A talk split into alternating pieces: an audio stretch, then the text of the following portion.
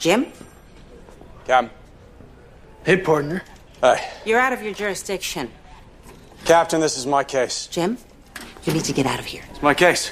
No, no, no. The captain is right. You need to leave before the commissioner gets here.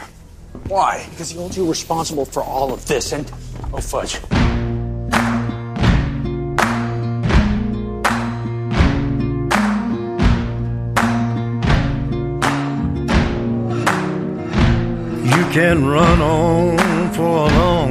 Guerreiros em guarda. Eu sou Marcos Moreira. Eu sou Fábio Moreira. Eu sou Rafael Mota. Eu sou Ivanildo Campos. E esse é o Sabre na Nós Podcast. We gotta cut you down. Go tell that long-tongued liar. Go and tell that midnight rider. Tell the rambler, the gambler, the backbiter. Tell him that God's gonna cut him down. Tell him that God's gonna cut him down. E hoje a gente veio aqui pra falar do 12 episódio de Gotham, que é Um passarinho me contou. What a little bird told him. que hoje o Fábio teve o fricote televisivo É, dele. Eu falei, eu falei, eu confio no velhinho, o velhinho é sinistro.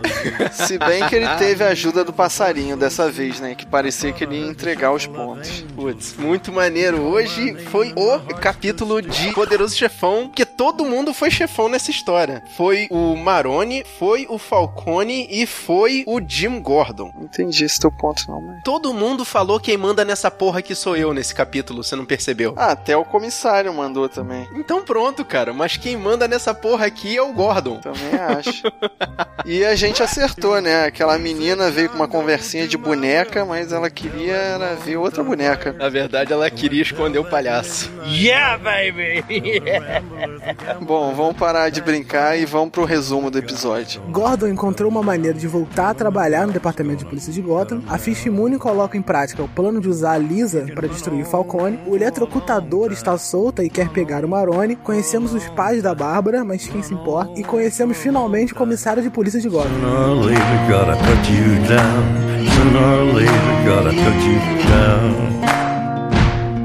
Well, you may throw your rock, hide your hand, working in the dark against your fellow man. But as sure as God made black and white, what's done in the dark will be brought to the light. E vamos começar o episódio. Vocês pegaram a referência do Forrest Gump? Pra mim, vendo aquele jornal caindo assim ao som de uma música, eu lembrei daquela peninha do início do Forrest Gump viajando. Nossa, foi longe, né, cara? Foi muito legal, assim, porque o jornal tava mostrando a notícia que dois malucos saíram de Arkham e, ó, os dois malucos estão ali. E o Enigma voltou, né? Hey there. hey now. Ele tava ali ajudando a capitã e pilotando um projetor. Caraca, eu me lembro disso na época da faculdade. Essa tecnologia deles é muito doida, cara. Não é tecnologia doida, Fábio. Aquilo ali tá refletindo os anos 80, então eles têm que mostrar as tecnologias da época. Não tinha data show naquela época. É, mas tinha celular. Não, mas é que você vê que aqueles celulares, um primeiro modelo, né? Os mais antigos. E não esses modernos, como iPhones, essas coisas. Você vê que o máximo que eles têm é o celular flip. Ah, mas na época desse celular já tinha data show. Já? Então tá. Eles botam em pobre e pronto. Não faz sentido essa tecnologia em Gotham. Gotham é perdida no tempo. Exato, isso. É, ela é anacrônica. Ela é totalmente anacrônica. Não tem como discutir assim essas coisas de tecnologia com eles. I believe you left this on my desk. It's a riddle. It's a cupcake with a live bullet sticking out of it. It's a riddle. It's menacing and weird and inedible. O Enigma começou a bancar de homem macho. Foi lá dar aquela investida nela e ser mais direto. Mais direto. Direto com o Enigma. É, o engraçado é a cantada dele, o bolinho com uma bala de, de revólver. E depois que ele explica a cantada, parece até que colou, né? Colou, colou. Colou, porque a mulher ficou cantadinha, né? Mas aí veio um outro policial lá e deu uma enxotada nele. E no final, quando ele já tava longe, ela chama ele de freak. Ela foi mó escrota, né, cara? E aí ele faz aquela cara de ficou bolado, né? Ele faz o beicinho. Tô Não, chateado. ficou afim, mas foi mais escroto depois. É, eu fiquei com dó do Nigma. Aquele policial me deu a entender que ele tava também afim da senhorita Kringle. Sim, pode até ser, mas é aquele negócio, né? A gente não sabe do que o Enigma é capaz ainda, né? Porque ele tá todo incubado ainda. Essa cena me lembrou na escola, assim, os caras que é esse atleta, pega as mulheres lá e os caras nerd ficam daquele jeito igual ao do Nigma, sai vazado. É, exatamente isso. It's very nice to see you, Barbara. Isn't it, Everett? Yes, very nice. E na parte whatever do episódio, a gente conhece os pais da Bárbara. Pra que essa parte? Tipo, A parte vocês whatever. pegaram alguma coisa? Pra que mostraram os pais dela? Pra mostrar que eles são preconceituosos com relação ao Gordon? Mostrar que ela vai sumir de vez agora, entendeu? Deu a entender que eles são ricos, mas são meio esquisitos, né? Não estavam querendo que ela ficasse muito tempo na casa deles. Foi meio complicado. São escrotos com ela também. Eles falam que ela pode ficar quanto tempo quiser, mas ah, você vai ficar chateada. Tipo assim, na cultura americana, inglesa, australiana, é costume, quando o filho completar a maioridade, vaza de casa, ou senão se paga aluguel. Não, mas a, a cena foi bastante estranha, porque ela voltou pra casa, parecia que ela não era tão bem-vinda assim quanto ela imaginava. É que ela é lésbica, então os pais não aceitam. Pode ser. Não, ela não é lésbica, ela é bissexual. Sim, mas pode ser por isso. Mas ficou muito frio, né? Ali, aquele chazinho. Foi esquisito pra caramba. Alguma coisa ainda vai rolar com esses pais dela. Talvez não, muito chato isso aqui. Apareceu duas fotos que eu vi lá numa mesinha lá. Não vi foto da Bárbara, só vi foto dos pais. Cara, foi o que você falou do negócio da, da opção sexual da Bárbara. Acho que tem a ver com isso. E no momento ali que ela tava abrindo a porta, vocês não acharam que iam dar de cara com o Alfred? Porque era um casarão, veio um mordomo, eu fiquei falando, cara, o que, que a Bárbara vai fazer na casa do Bruce? E aliás, Bruce, que não aparece de novo no episódio, ainda bem. Cadê meu Bruce? Cadê meu Bruce? Hum, assim como a menina gato. Não fez falta. Nem a Ivy. A gente já tinha comentado muito isso, né? A criançada não faz falta, é uma forçação de barra criar histórias pra meninada no meio dos mafiosos, no meio da criminalidade de Gotham. Chega a ser até covardia. Eu acho que o núcleo da Ivy da Mulher Gato até é legal, assim. Eles fazem um contraste com a seriedade que tem na história. Eu acho legal a questão de não ter aparecido as crianças pra poder resolver o caso da máfia, entendeu? Pra poder acabar, tipo, ah, eles querem criar história, tudo bem, mas fecha os arcos, né? não deixa tudo aberto, que senão vai criar muita ponta solta e vai começar a enrolar. O que você falou agora faz até sentido, porque eu acho que foi de escolha mesmo do pessoal da série, porque foi um episódio bastante pesado em alguns pontos. Sim, eu achei um episódio muito mais adulto, muito mais agressivo do que os outros. É, violento, porque mostra cenas de tortura, todo mundo sendo eletrocutado, é barra pesada. A gente descobriu que o cara que liberou o Helsinger não é o ventríloco, ele é o eletro. Eletrocutador. Esse daí. E ele é foda. Foda mais ou menos, né? A fraqueza dele é ridícula, né? Ele é alérgico à água. Não, mais ou menos, né, cara? Mas é aquela questão, o cara fez tudo de improviso, aquele aparelho que ele usou é uma coisa meio primária, assim, muito simples, muito improvisada, cheia de gambiarra. Eu achei ridículo a forma como ele é derrotado, mas é um primeiro projeto. You need to win, don't you? You pretend to care about the law, but in your heart, it's all primitive ego. And your lust. You just hate to lose. You know what? You're right. I do hate to lose.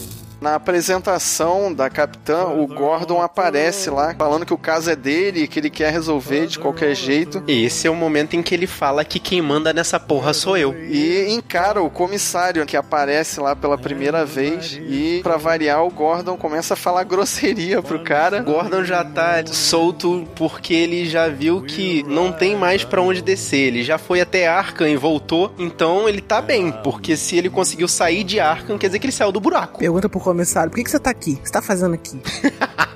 É, no meio Muito dos bom. subalternos. Mas nesse núcleo, a relação entre o Bullock e o Gordon é a melhor de todas. É uma relação de amor e ódio ali. O Bullock, todo sem graça na reunião com o comissário. Can I take this opportunity to say that I have no rebellious fire? You're nada. Aí acaba que sobra pra ele também, né? Tipo, se eles não resolvessem o caso em 24 horas, o Bullock também iria pra Arcan. Na verdade, agora nem é mais pra Arcan. Eles iam perder o emprego se eles não resolvessem o caso. Ele é a dupla do Gordon. Ele teve esse azar, ou essa sorte, não sei. E ele tinha que resolver junto com o Gordon. Porque se o parceiro dele tá saindo da linha, ele tem que botar o cara na linha de novo. Verdade. E dessa vez o Ed Enigma tem uma participação gigante pra solução do caso. É ele que descobre que o Jack Gruber na realidade era o Jack Bukinski. Bukinski. E ele também aconselha o Gordon a usar galochas.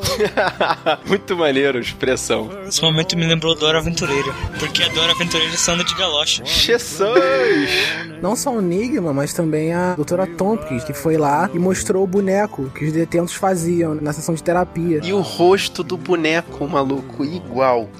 Igual ao Maroni. Então, mas essa participação da doutora ali, pra mim, foi muito forçada. Foi Foi, só pra deixar muito claro que ela tá apaixonadinha ali. Também achei demais. Sim, tanto que no final do episódio, o Gordon pergunta: Vem cá, você veio pra cá realmente só pra poder mostrar o boneco? Aí ela, é, "Hum, não. Claro, você sabe que não, né? Eu quero ver o seu boneco, vem cá, deixa eu pegar. A mulher entra no vestiário masculino e tá querendo saber de boneco, até parece, né? Vim pegar o boneco de volta. Ah, ela quer, ela quer saber do boneco do Gordon. GCPD, turn around slowly. Let me see those hands. Hey. Hey, buddy. Hey. Hey. Agora, off-topic, alguém conseguiu ler na parede o que, que o maluco tava escrevendo em looping? Eu não vou mais trair meus amigos. I will not betray my friends. Isso. É tipo Bart Simpson. Bart Simpson escrevendo no Exato. quadro um milhão de vezes? É. Uhum. Ele foi eletrocutado e programado pra só ficar escrevendo isso. Tanto que ele não parou, mesmo quando tiraram ele da parede. Esse Jack Gruber é muito mal. Na realidade, não é Jack Gruber, é Jack Bukinski. Please, Don Falcone, have mercy. We're family. I know, son. I know it's hard. A young man like you. Doesn't seem fair. Descobrimos o que, que o Maroni fez antes de virar chefe da máfia, antes de virar Dom. É, ele era um ladrãozinho. E com o dinheiro desses roubos dele, ele cresceu no mundo do crime. Ele é assaltante de banco a Dom. Ó. Uma versão do pinguim. Aí o Jack Bukinski resolve se vingar do Maroni. E naquela cena que ele ataca o restaurante, eu acho que teve algum problema de continuidade ali. Vocês conseguiram entender? Porque o pinguim ia saindo do restaurante, bota a mão Uhum. na porta e leva Toma o choque choque. e, e cai pra trás. E quem é que entra com aquela granada maluca na mão? Era o cara que tava lá fora, um segurança. Só que não mostrou como ele foi eletrocutado. O Jack fez aquela lavagem cerebral rapidinho lá fora, pra ele entrar igual um zumbi. Ele fez. Tava entrando com a bomba na mão e já tava meio que desnorteado. Que aí ele foi jogado lá pra dentro, capotou e largou aquela bomba com um pulso eletromagnético no chão. E o resultado foi muito quadrinhos, né? É. Mostra o Maroni só com metade da cara pra cima vermelha e o resto da cara branca. Não deu pra entender o que, que era aquilo. Porque explodiu e, porra, não queimou praticamente nada. Era uma bomba de choque. Foi só uma bomba de efeito moral? Sim, todo mundo com a cara preta. Eu não entendi qual era daquela bomba, mas vá lá, né? Eu não sou E cientista. nessa o pinguim meio que se entrega ali e eu achei muito idiotice do Maroni depois acreditar na historinha do pinguim. Ele fala que tem Ele não acreditou, cara. Ele não acreditou. Isso é verdade. Eu boto fé que ele tá ali só. Na primeira história que você tá falando, da mãe dele, É. lá na primeira, você acha que ele já não Sim. acreditou? Eu acho que ele já não acreditou, porque quando o cara liberou ele, que ele falou, Well, a sick mother's a sick mother. Ele foi, tomou choque, caiu no chão, aí deu aquela. Ele falou que tinha negócios com Falcone. Isso, mas na hora você vê na cara do Maroni aquela cara de eu sabia, eu sabia, sabe? Um, o cara não acreditou, o cara só tá dando corda pro pinguim se enforcar sozinho. o pinguim não sabe mentir também, né? Não é que ele não saiba, é que agora tá ficando tão enrolado que ele mesmo tá tropeçando na língua dele. Quando o Falcone pediu, né, chamou ele pra ir pra lá, ele falou com o Maroni tão nervoso que você viu a cara do Maroni de não tava acreditando, né, porque ele tava falando. Eu acho que nesse momento assim da história, eles vão tirar a Fish Money de Gotham e vão pôr o pinguim no lugar dela.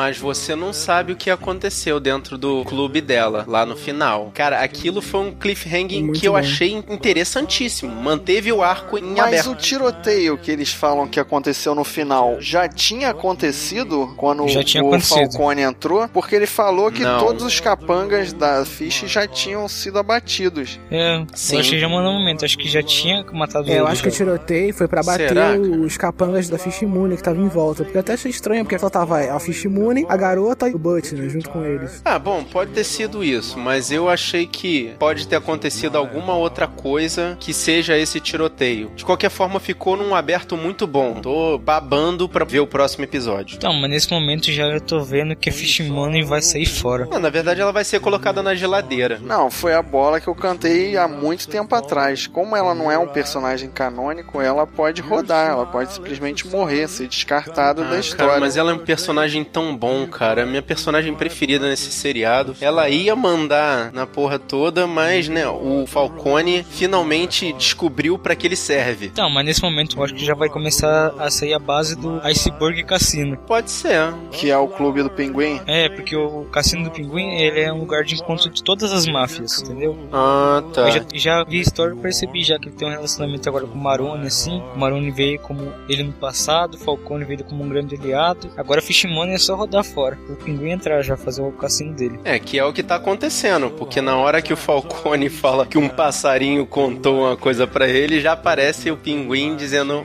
Hello, fish. Mas já que a gente tá nesse final, assim, o que, que cada um de vocês acha que, que aconteceu ali no final? Que vai sobrar pro próximo episódio? Cara, eu acho que ainda vai ter um tiroteio muito louco entre a equipe dos Ais e a polícia. Ah, eu já acho diferente, hein? Eu já acho assim que o Maroni mandou alguém atrás do pinguim. Pinguim, e aí os caras que foi ver o pinguim já viu que tava junto com o Falcone. Eu acho que o Maroni vai pra cima do Falcone. E vai acontecer aquela guerra de gangue mesmo. Mas acho que ninguém vai morrer, não? Ninguém morreu ainda? Cara, eu vou mais pela lógica dos episódios. Todos os episódios que acabam com um cliffhanger assim maneiraço, o início do próximo é bem fraco. Então eu acho que na realidade vai ficar a Fish e o Butch preso em algum lugar e o tiroteio que eles comentaram no final do episódio já tinha acontecido. Provavelmente só os capangas da Fish morreram. Eu vou arriscar aqui, hein, cara. Eu acho que o Maroni chega, o Falcone morre e o Pinguim vai se aliar a Fish Moon. Falcone morrer? Não, isso não, Hum, vai não acontecer não. não. Não sei, isso não vai acontecer, não, não sei. Não é isso. Bom, I'm sorry, Liza. Is that your name?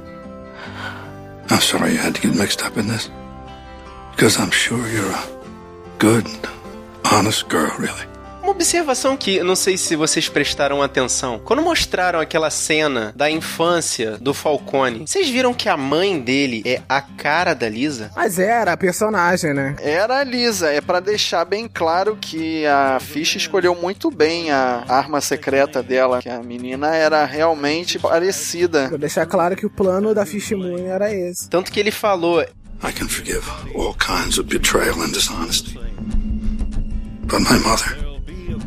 How dare you use my sainted mother against me? That's wrong. Não se bota a mãe no meio. Que a Fish Moon escolheu de propósito, né? Uma garota parecida com a mãe dele pra poder incluir no plano dela. Uma coisa que eu percebi, que fish significa peixe. Peixe é comida de pinguim. Caraca, que interessante você descobriu isso lendo o dicionário. Não, o trocadilho faz sentido, cara. Ah, você diz que a Fish vai ser devorada pelo pinguim? isso É, mesmo. porque ele, a última palavra dele é Hello Fish, né? Oi, peixinha. Pode ser que faça sentido também. Pode ser, caraca, boa teoria. Realmente, foi mal, desculpa o desprezo. Então eu faço a minha teoria aqui. O Falcone não irá morrer e o Pinguim não irá se aliar a Fish Moon. Ih, rapaz, que E o bagunça. pinguim vai comer a Fish, será? Não, pra mim já tô vendo já claramente nos episódios pra frente. O Falcone dando tudo que era da Fish Money pro Pinguim, o Maroni dando apoio assim, sendo intermediário. Pra mim tá tudo caminhando. Cara, pra mim alguém vai morrer. Então eu acho que o Butch vai morrer. Pra mim vai ser a Fish Money. É, infelizmente vai ser a Fish, porque a Fish não é personagem canon. Eu acho que ela já deu o que tinha que dar. Ela tentou dar o golpe dela e não conseguiu. Infelizmente eu vou perder minha personagem favorita. Ela não é canon, mas ela é tão forte na série quanto o Falcone. Se você fala que o Falcone não vai morrer, então ela não vai morrer. Essa mulher que tá fazendo o personagem dela, cara, é muito maneira. Exato, pô. E, porra, vai fazer falta se ela sumir, cara. Fazer muita falta. Sim, pô, mas ela é tão forte quanto o Falcone na trama. Se você fala que o Falcone não vai morrer porque ele não pode morrer, a Fish também não pode morrer. Não, mas esse é o negócio. A Fish foi lá pra poder tomar o poder no lugar do Falcone, cara. Se ele não pode morrer porque ele tá na história do Batman como canon, ela vai ter que ser dispensada. Porque ela fez ele descobrir para que, que ele serve na máfia de Gotham. Agora que ele já descobriu para que ele serve, a Fish deixa de ser um objeto útil. Não, cara, a gente tá no 12 episódio da primeira temporada. Um personagem forte desse não vai sair assim na série. Ah, ainda tem tantos personagens que podem surgir aí, a gente não sabe o que, que os produtores estão fazendo, né? Vou levantar uma outra tese aqui. Vai ter só uma inversão de cadeiras. Tipo, o pinguim vai subir e a Fish vai descer no organograma do Falcone. E uhum. eles vão ter que se engolir e vão seguir mais aí pra frente antes de se matar. A Fish trabalhando pro pinguim, então? É, a contragosto, mas vai acontecer. De repente pode ser que a morte da Fish venha acontecer lá no final da temporada. Então, mas eu já tô falando pra vocês, muitas pessoas não gostou da atuação de Fish Mooney lá nos Estados Unidos e muitos aqui no Brasil também. Fish Mooney pra mim roda. Gostaria que esperassem pelo menos até o final da temporada pra Fish morrer, cara. É um personagem muito forte, muito maneiro. Congratulations, young man. New day. New day. This man tries to take away my shield.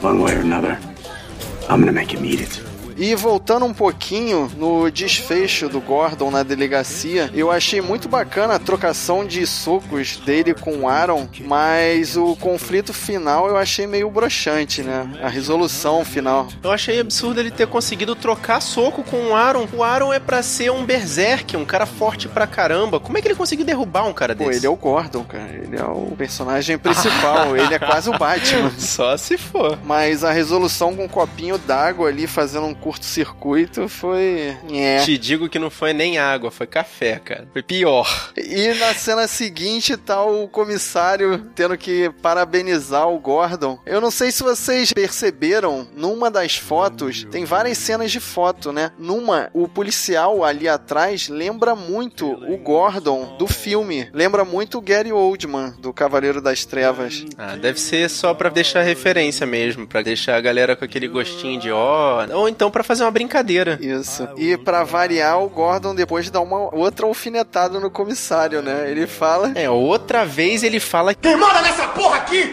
sou eu! Ele só fala que se tiver que entregar o distintivo de novo, vai botar onde o Batman esconde o escudo. Lógico que foi do c... Podia ser mais da hora. Certeza. E deixa eu acrescentar a minha cena preferida do episódio, que foi feita pelo Bullock, que ele tá trocando ideia com o Gordon e o Gordon fala: Não, dessa vez eu fui cauteloso. Aí o Bullock, você foi cauteloso? Você foi cauteloso? e repete três vezes: Você foi cauteloso? É, o Gordon já tá ficando um policial mais preparado para trabalhar em Gotham, que ele antes era só o escoteiro, agora ele tá pegando o jeito da coisa. Minhas partes favoritas no episódio também foram as caras do Bullock. Bullock, né? Que são demais, né? O Bullock se dando mal ali e o Gordon só fala assim, sorry. Cara, a minha cena favorita foi a epifania do Falcone. Achei muito maneiro lá na hora que ele faz aquele discurso no final. Ah, a minha cena mais legal foi o Zaz lá falando que queria lutar, queria atacar o bar da Fish Moon. Aí depois veio tudo feliz lá, assim, no bar da Fish Moon, pontando a arma pra cabeça dela. Nossa, muito A cara de louco dele é muito boa, né? é um personagem muito interessante. Mas o ponto alto foi a morte da Lisa, né? Da Liza, a forma que ela morreu. Ah, tá, foi também. Essa cena foi foda, hein? E foi muito marcante, né? Na cabeça do Falcone ele tava, tipo, matando ali a própria mãe, né? Caraca. Porque eu pensei, antes de ele fazer, dele matar, enforcar ela, eu pensei, cara, ela vai ter que morrer. Não tem outra saída agora. Se a série tá encarando o estilo gangster, agora é a hora dela, entendeu? É, até porque a personagem perdeu a função, né? Plano não deu certo, acabou ali. Sim. E vocês perceberam o lance da Rosa? A Rosa foi uma representação ali para a própria existência da Lisa, que ela pega a Rosa e deixa com ele e fala: "Eu quero ficar perto de você". E aí quando ele mata ela, ele tira a Rosa e abandona ali juntinho dela, quer dizer, largou de mão mesmo. Ah, desapego, né? Entendi. Nossa, nem percebi, mas agora que você falou, a cena ficou muito foda. E também ajudou a compor um pouquinho daquela coisa meio, meio meio Mario Puzo da história, porque a rosa é, não sei se é exatamente vermelho, coisa assim, mas é um tom meio avermelhado no meio daquele cinza todo, então fica aquela fotografia bem chamativa na rosa. Cara, e da onde você tirou Mário Puzo, cara? Quem é esse cara? Close chafão. Tá bom, desculpa a minha ignorância. Ah, mas também aquela- essa cena da Rosa, assim, quando ela faz a Rosa no Falcone, aí me lembrou aquela cena que tinha no meio dos easter eggs, que é o texto dos easter eggs, que tinha também uma imagem com o Falcone com uma rosa. Ah, composição do personagem do quadrinho. Pode ser então que a Rosa seja a lembrança da mãe dele, que ele na hora ali já. Também, caraca, muito boa essa, que ele tipo se livrou da parte sentimental dele. Isso, exatamente. Se livrou de um fantasma. Que agora é uma transformação do personagem, né? Uma transformação da sua personalidade. Muito maneiro, muito bom. Pô, ele vai deixar de ser aquele cara mais família e vai ser. Vai, vai- agora vai ser só razão, né? Pra lidar com a máfia. Pô, perfeito, cara. Obrigado. Mais uma informação pra deixar o. Esse episódio, no todo, cara, ele foi muito, muito maneiro. Porque, primeiro, lidou só com os adultos. Isso já foi um ponto muito interessante. Segundo, só com a galera da máfia. violência, rolou É, violência. a, a parte do eletrocutador foi só uma piadinha sem graça pra mim, porque o cara foi, tentou invadir, fez aquela bomba de pulso eletromagnético, magnetizou a delegacia toda, foi destruído com um copo de café. Inclusive, essa cena me fez lembrar a cena final de Guardiões da Galáxia. O link vai estar no post. A gente fez um podcast lá, muito tempo na galáxia muito distante. Uma solução ridícula pra um problemaço, né? a shot rang out across the land. The horse he kept running, the rider was dead. I hung my head, I hung my head. Então é isso, galera. Se você já viu esse episódio, você deixa seu comentário aqui pra gente. Ou se você tá com a expectativa de ver esse episódio, não perde, vale muito a pena. Aí depois você volta aqui e deixa sua mensagem aqui no comentário. É só procurar o post no nosso blog, sabrinanois.com.br. Ou, se você preferir, escreva um e-mail pra gente, é, sabrinanois.gmail.com. E se você quiser encontrar a gente nas redes sociais, é só procurar lá no Facebook, no Twitter, no Google Plus, no Scoob, no Filmou, no Instagram e no Tumblr. Tudo sabe na nós, tudo junto. Ó, se você quiser baixar essa missão no seu celular, no seu computador, no seu tablet, onde você quiser, você assina o nosso feed ou você procura nós lá no iTunes Store. Eu sou Ivanildo Campos. Eu sou Marcos Moreira. Eu sou o Fábio Moreira. E eu sou o Rafael Mota.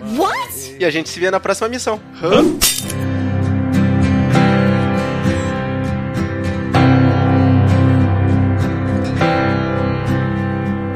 Here in the courthouse, the whole town was there. I see the judge high up in his chair. Explain to the courtroom what went through your mind.